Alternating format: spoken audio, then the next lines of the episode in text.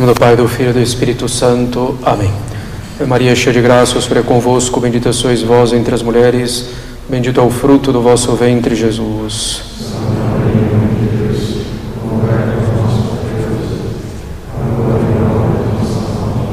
Podem sentar-se.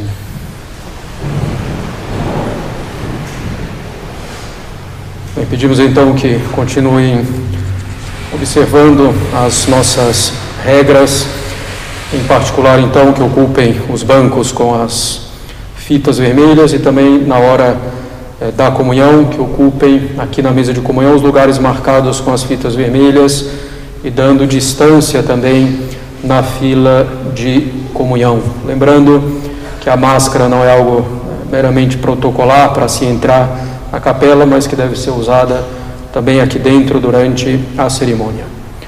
Continuamos alertando ainda para não nos esquecermos dos erros da direita, além dos erros da esquerda.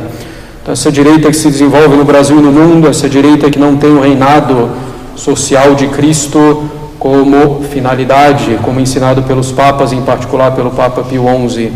Essa direita eivada de liberalismo em seus princípios, em sua moral, em sua política, em seu entendimento do ser humano e da sociedade, eivada de liberalismo quanto à família, embora diga defender a família. Seu direito é ligado também muito a esoterismos, a teorias alheias ao catolicismo, tal como a visão simbólica do mundo, astrologia, camadas de personalidade, etc. Permaneçamos atentos e não compactuemos com o erro, nem mesmo para combater outros erros supostamente maiores. E atenção também às paixões políticas que nos cegam e que nos tornam fanáticos, defensores de políticos e de suas posições. Não vos admireis se o mundo vos odeia. Essa frase de São João, caros católicos, a primeira frase da epístola de hoje, deveria imediatamente fazer que cada um de nós pare e pense: mas o mundo me odeia? Estou em real oposição ao mundo, ou ao contrário, me dou bem com o mundo, convivo pacificamente e convivo bem com o mundo. Respondendo a isso, poderemos saber em que campo estamos, se no de nosso Senhor ou se no campo do mundo. Para responder bem a essa pergunta, precisamos antes entender o que é esse mundo, sobre o qual nosso Senhor fala, sobre o qual São João insiste. Há dois mundos, diz Santo Agostinho: o mundo feito por Deus e o mundo governado pelo demônio. Claro, é um modo de falar. O mundo, com todas as suas criaturas, com todas as suas, leis, natura... com todas as suas leis naturais, com toda a sua perfeição, beleza, ordem, número, medida, foi feito por Deus. O mundo governado pelo demônio é o mundo que os homens constroem em oposição a lei natural e a lei divina revelada. É o mundo que os homens constroem pelo livre-arbítrio de que são dotados, instigados pelas tentações do demônio. Se o homem reconhece Deus e se submete a Ele, se ama a Deus, renunciando a si mesmo, constrói a cidade de Deus. Se, porém, o homem ama a si mesmo desordenadamente, renuncia à amizade com Deus, constrói a cidade do homem cujo príncipe é o demônio. Constrói-se uma sociedade, uma sociedade que, com suas leis, suas máximas, sua cultura, entre aspas, facilita o pecado, favorece o pecado e o considera normal. Dizemos cultura entre aspas, pois cultura verdadeiramente é aquela que de alguma forma leva a Deus, facilita o caminho para Deus. O mundo, nesse sentido ruim, é precisamente essa sociedade em que dominam os princípios as práticas contrárias à lei de Deus. Os dois mundos convivem muitas vezes como o trigo e o joio, isso também em cada homem. Nós devemos, caros católicos, ser inimigos do mundo nesse sentido ruim. Esse mundo é inimigo de Cristo e dos cristãos, dos católicos. Efetivamente, Verbo estava no mundo, o mundo foi feito por ele, mas o mundo não o conheceu, como nos diz São João. Nosso Senhor fala muito desse mundo, da, da oposição do mundo à obra da redenção e da oposição do mundo à nossa santificação. Assim diz o Salvador: Pai justo, o mundo não vos conheceu. E diz ainda o, que o Espírito Santo que ele vai enviar é o Espírito de verdade, que o mundo não pode receber, porque não o vê nem o conhece. E também, se o mundo vos odeia, sabei que me odiou a mim antes que a vós. Ou seja, o mundo não conhece o Pai, não recebe o Espírito Santo e odeia o Filho feito homem. O mundo é inimigo da Santíssima Trindade. Nosso Senhor ensina que quem odeia a sua vida neste mundo irá conservá-la para a vida eterna. Ele diz ainda: agora é o juízo deste mundo, agora será lançado fora o príncipe deste mundo. Já não falarei muito convosco, porque vem o príncipe deste mundo, mas ele não tem nada em mim. Se fosseis do mundo, o mundo vos amaria como sendo seus.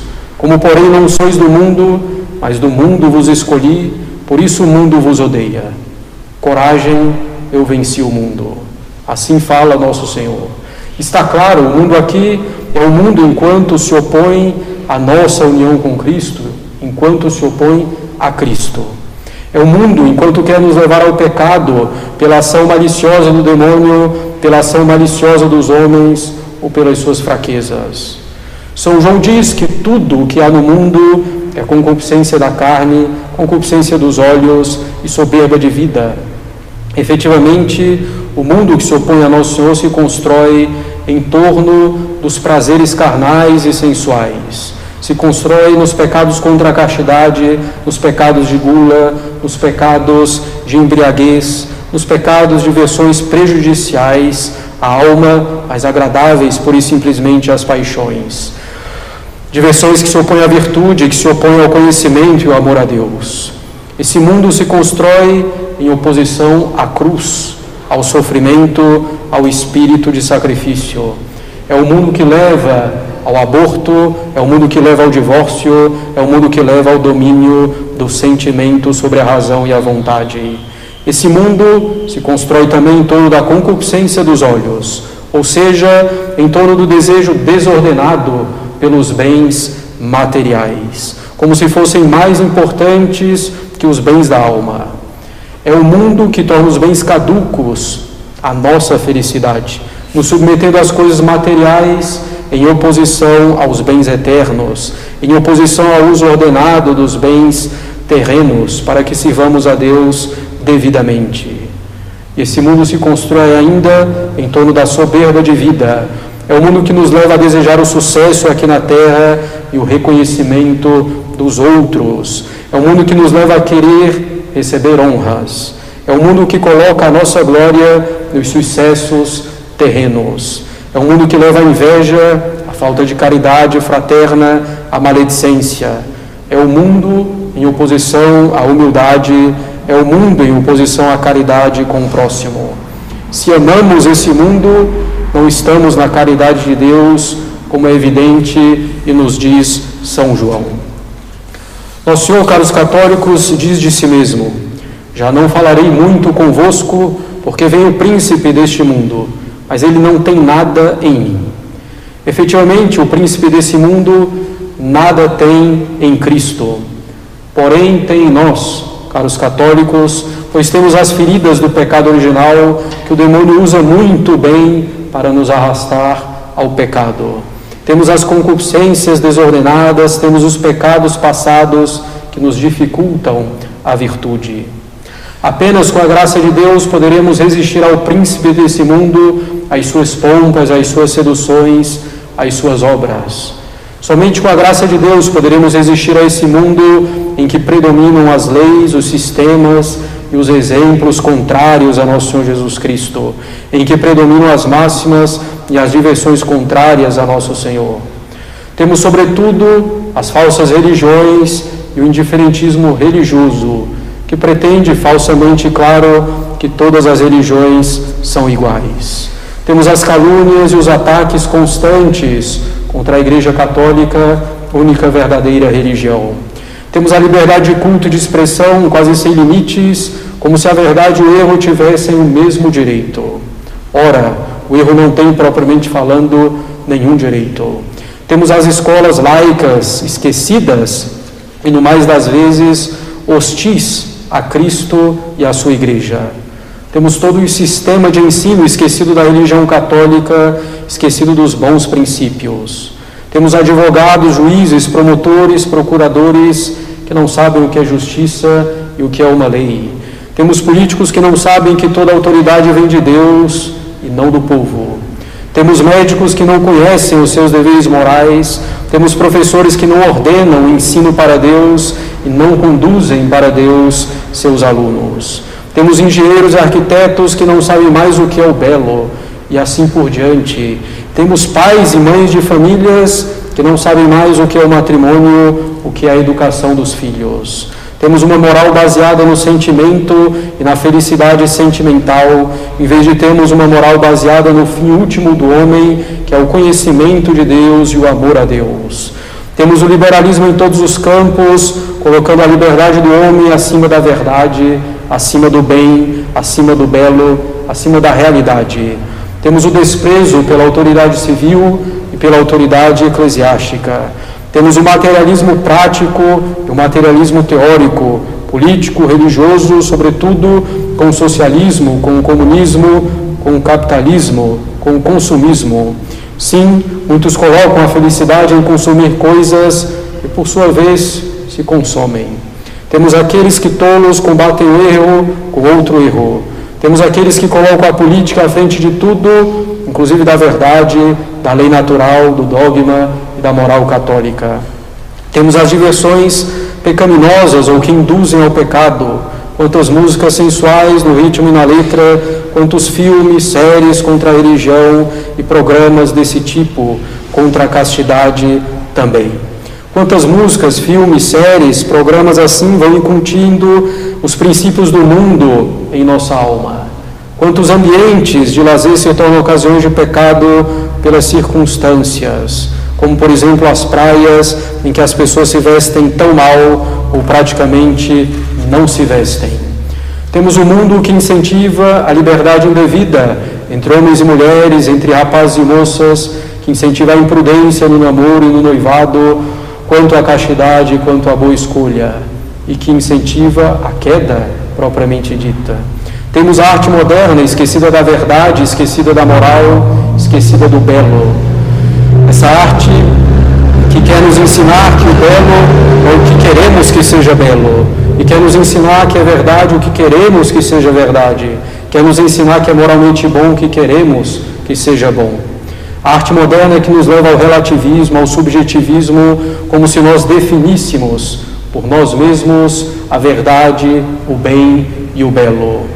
Temos ainda as modas, sobretudo nas vestes, em que se favorece a impureza e confusão entre os sexos. Temos as más propagandas e o infeliz espetáculo da falta de pudor nas nossas ruas. Temos tantos e tantos homens de igreja já afogados no mundo e trazendo o mundo para a igreja, para a liturgia, inclusive.